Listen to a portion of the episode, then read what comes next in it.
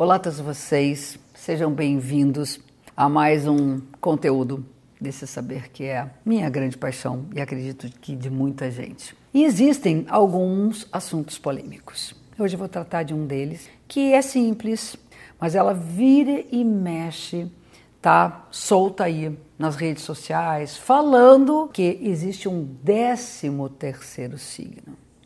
E por existir um décimo terceiro signo, nós não seríamos a grande maioria, o signo que nós conhecemos. Então vamos entender: signo não é constelação.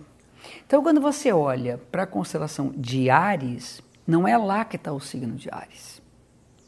Os signos são campos de energia que circundam o nosso planeta e que eles são como uma espécie de espectro, o espectro da luz, os signos eles existem a partir da ideia de estações. E eles foram criados uh, com os humanos no hemisfério norte, onde a primavera começa no equinócio de março, né? naquela entrada da estação que se dá em março, que a gente chama de equinócio de março. O signo de Ares começa exatamente no dia que acontece o equinócio de março. Né?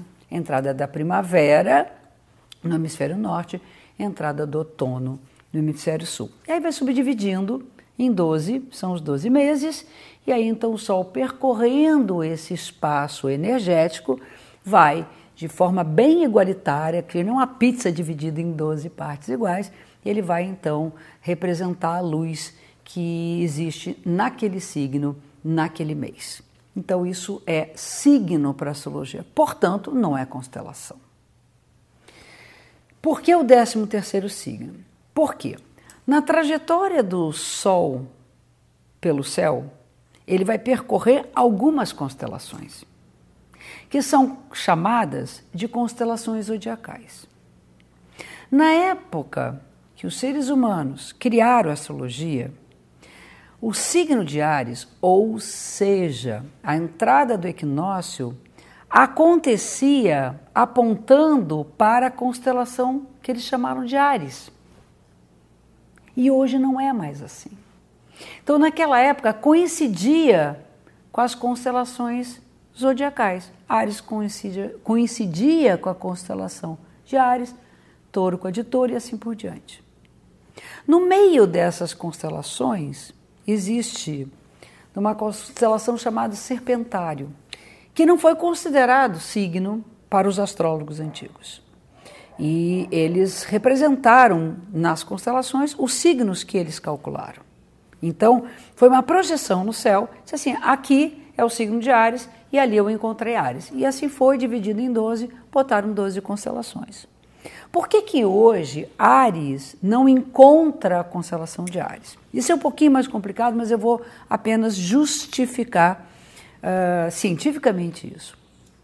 A Terra tem rotação, ela gira em torno do próprio eixo, tem translação, ela gira, faz o percurso em torno do Sol durante um ano, e tem um movimento de bamboleio do eixo, é um bambolê mesmo, é, como um peão rodando, que é, vai deslocando né, o chamado ponto equinocial, que é aquele que determina o signo ele vai deslocando.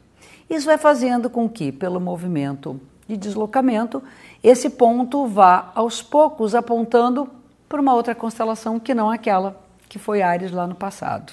Né? Quanto tempo leva para esse movimento chamado precessão dos equinócios completar uma volta? Em torno de 26 mil anos. Se a gente dividir por 12, nós vamos ter dois mil, dois mil e poucos anos para cada signo, que são as eras astrológicas. Então, esse deslocamento de Ares para Peixes é no sentido contrário, sim, ele se dá em torno de dois mil anos. Depois, mais dois mil anos de Peixes passa para Aquário. Como a astrologia tem mais ou menos 4 mil, 4.500 anos, na era de Ares, o equinócio apontava para a constelação de Ares. Então, para a gente não ter menor importância, por exemplo, a existência de uma constelação que meio que invade né, o chamado cinturão zodiacal. Ela existe lá, sempre existiu, e os astrólogos nunca se importaram em colocar alguma coisa simbólica relacionada com ela. Continuamos com os nossos 12 signos.